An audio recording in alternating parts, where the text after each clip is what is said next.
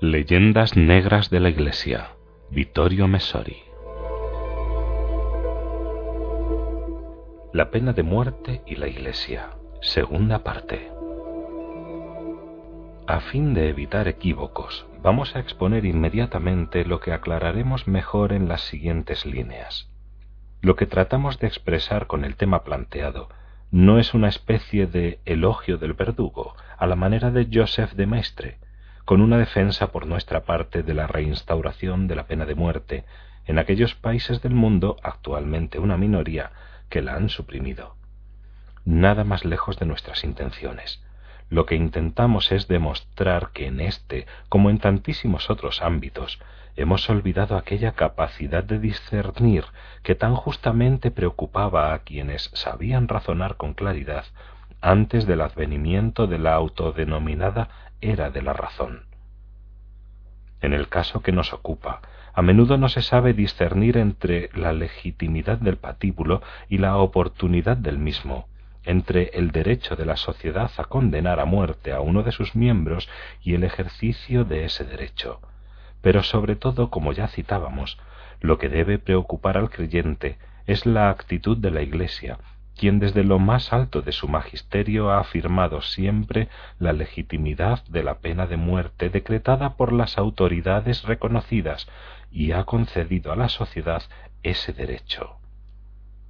Tras el concilio, este derecho fue contestado a varios niveles. Entre los muchos ejemplos posibles tenemos el Diccionario de Antropología Pastoral, fruto del trabajo de la Asociación de Moralistas Católicos en lengua alemana, publicado en Alemania y Austria en 1975 con todos los imprimatur y gracias al patrocinio del obispado. Esta obra, que no expresa la opinión de un teólogo particular, sino la posición católica de toda una facción, dice el cristiano no tiene el menor motivo para invocar la pena de muerte o declararse a favor de ella el documento de una comisión teológica del obispado francés declaraba en 1978 que la pena capital era incompatible con el Evangelio, aunque en un arrebato de prudencia los teólogos que habían redactado el documento lo titularon Elementos de reflexión y llegaban a sus conclusiones contrarias a la Biblia y a la tradición con rebuscados juegos de palabras. Con el mismo estilo capcioso se manifiestan en Estados Unidos y Canadá los intelectuales de la Iglesia, esos intelectuales clericales que desde el anonimato elaboran los documentos que los obispos presentarán después con su propia firma. En 1973, Leandro Rossi, director del Diccionario de Teología Moral, que también contó con la aprobación eclesiástica, iniciaba así la voz pena de muerte, este es uno de los típicos temas donde se han invertido las posturas en la época actual, si bien no de manera universal y definitiva.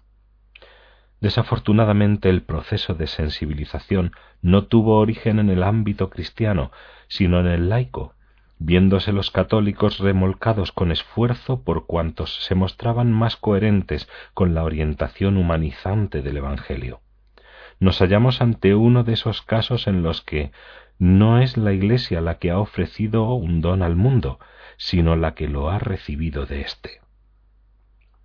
Semejantes posturas resultan gratificantes para los sacerdotes que las expresan, quienes, sin embargo, no parecen conscientes de sus devastadoras consecuencias. Tanto desde el magisterio solemne de los papas y los concilios, pero también de los padres o los grandes teólogos que llegaron a santos, como Tomás de Aquino, con sus hombres más prestigiosos y autorizados a lo largo de toda su historia y no sólo en un corto periodo, la Iglesia ha declarado legítima sin excepción la pena capital, algo que según las creencias actuales sería un delito, un crimen, una traición al Evangelio. Como se ha observado, si eso es cierto, cómo defender a la Iglesia de la acusación de complicidad con los jefes de gobierno responsables de los innumerables asesinatos que habrían sido las ejecuciones de todos los individuos muertos en nombre de una falsa justicia.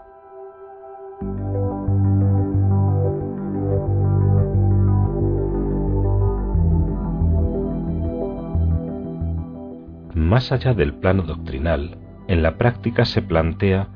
¿Cómo atenuar, considerando la hipótesis de que la pena de muerte sea siempre totalmente injusta y criminal, la responsabilidad de los papas que durante más de un milenio han actuado en sus estados de igual que los magistrados civiles de las demás naciones?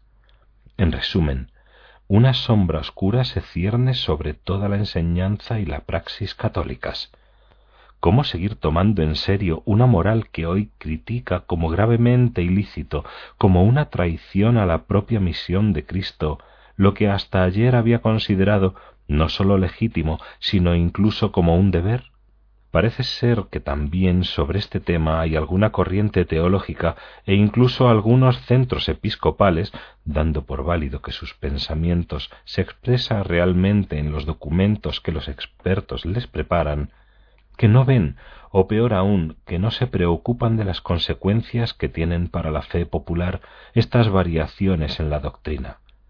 Pero también parece manifestarse aquí ese fenómeno paradójico y contradictorio que identifica a cierta teología de hoy que protesta afirmando su total adhesión a las escrituras, pero al mismo tiempo las manipula, cambia, ignora o trata con cierta incomodidad cuando no responde a su propio espíritu, considerado el espíritu de los tiempos y en sintonía con el mismo Cristo. La verdad es que no hay que derrochar demasiadas palabras para demostrar que en el Antiguo Testamento Dios no sólo permitía la pena de muerte, sino que la ordenaba. Él mismo de tal suerte que la normativa elaborada por los maestros de Israel, siguiendo a la Torá, prescribía la pena capital para treinta y cinco crímenes, desde el adulterio a la profanación del sábado, de la blasfemia a la idolatría, desde la rebelión, aunque sólo fuera de palabra, contra los progenitores. Baste recordar, entre los muchos fragmentos posibles, el versículo del Génesis 9.6, en el que Yahvé dice a Noé, Aquel que derrame la sangre del hombre, verá su sangre derramada por el hombre, porque él ha hecho al hombre a imagen de Dios. Véase también el capítulo 35 del libro de los números, donde se confirma en los casos allí especificados no el derecho, sino el deber de la pena de muerte, precisando que éstas os sirvan de generación en generación como reglas de derecho en todos los lugares donde habitaréis. Números 35-29. Para la ley de Israel, la muerte de ciertos acusados era voluntad de Dios mismo, más por principios religiosos que por conveniencia social.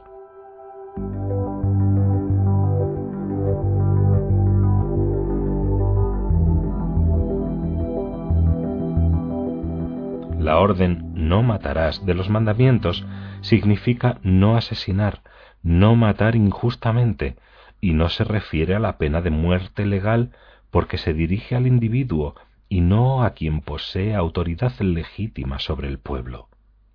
Estas consideraciones que a nosotros nos parecen duras, pero que para el creyente siguen siendo palabra de Dios, la palabra a la que ahora se pretende ser más fiel que nunca, se han visto sustituidas apresuradamente por las tendencias que citábamos o bien se intenta resolver el problema diciendo que el Nuevo Testamento supera al Antiguo, que el espíritu evangélico revoca la ley mosaica. Pero con esta actitud tampoco se respeta la palabra, en este caso la del mismo Jesucristo, quien declaraba No he venido para revocar la ley, sino para completarla, advirtiendo que no pasaré por alto ni un punto de la ley. En efecto, Cristo no contradice a Pilatos, sólo le recuerda de dónde procede su autoridad, que además le reconoce, cuando el gobernador inquiere ¿No sabes que yo tengo el poder de ponerte en libertad o llevarte a la cruz? Juan 19:10. Según Lucas, tampoco contradice al buen ladrón, al que además luego le hace la gran promesa cuando éste dice que él y su cómplice han sido condenados justamente a aquella pena. Recibimos lo que nos corresponde por nuestras acciones. Como ha sido señalado en los actos 5 del 1 al 11, se desprende que la comunidad cristiana primitiva no abominó de la pena de muerte de inmediato, ya que se presentó a los cónyuges Ananías y Safira ante San Pedro, acusados de fraude y mentira en perjuicio de los hermanos de fe, y fueron castigados con ella. Pero fue Pablo principalmente quien concedió el jus gladi, el derecho a usar la espada del verdugo a los príncipes, a los que llamó ministros de Dios para castigar a los malvados y enviarlos a la muerte si fuera necesario.